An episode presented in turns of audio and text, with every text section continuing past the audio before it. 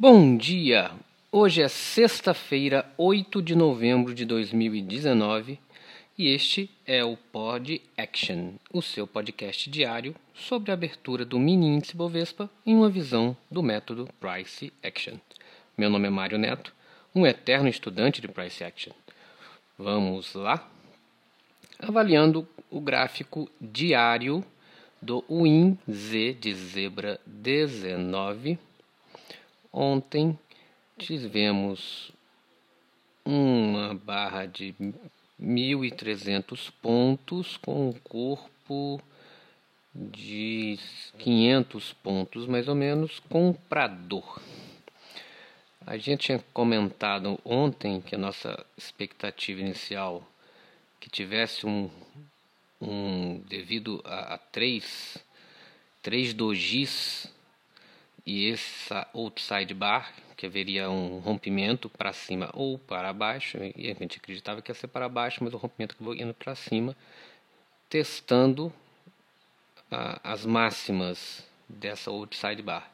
E foi o que aconteceu, só não foi para baixo, ele foi para cima e ele tentou alcançar lá a máxima histórica, mas é, não conseguiu nem romper. Tá.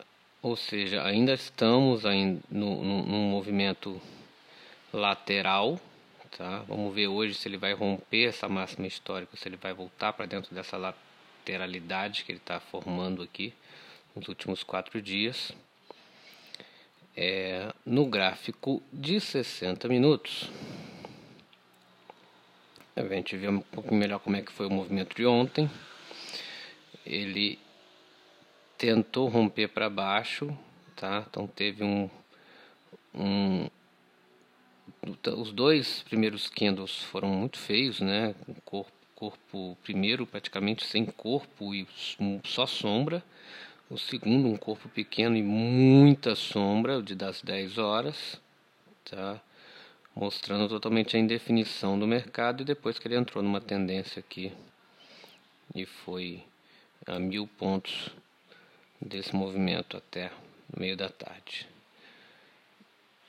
É, no 30 minutos, no 30 minutos, a gente vê também que ele tentou aqui romper a máxima histórica. Então, quem conseguiu ver aqui que, que esse movimento do, da manhã não estava muito indeciso e identificou aqui mais ou menos às 11h30 que ele estava iniciando um movimento de alta.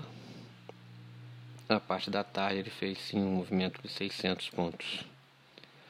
E no final da tarde ele desceu e fechou é, um pouco abaixo.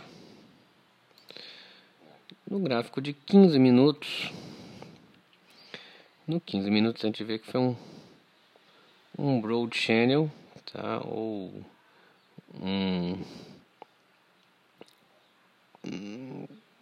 como foi, subiu muito lentamente na parte da tá? a partir das das 11 horas da manhã de ontem ele foi subindo mas muito lentamente mas foi deu um movimento aqui de mil pontos tá mas precisou de 3 horas 4 horas para fazer esse movimento de mil pontos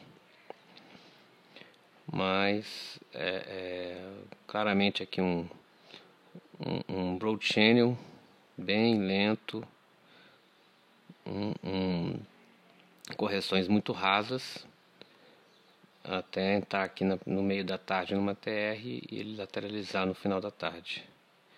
Nos 5 minutos, que é o que a maioria dos traders opera, é, a gente vê isso mais claramente e a gente tinha colocado aqui no dia de ontem dois magnetos importantes, que eram o 109.825 e o 110.330.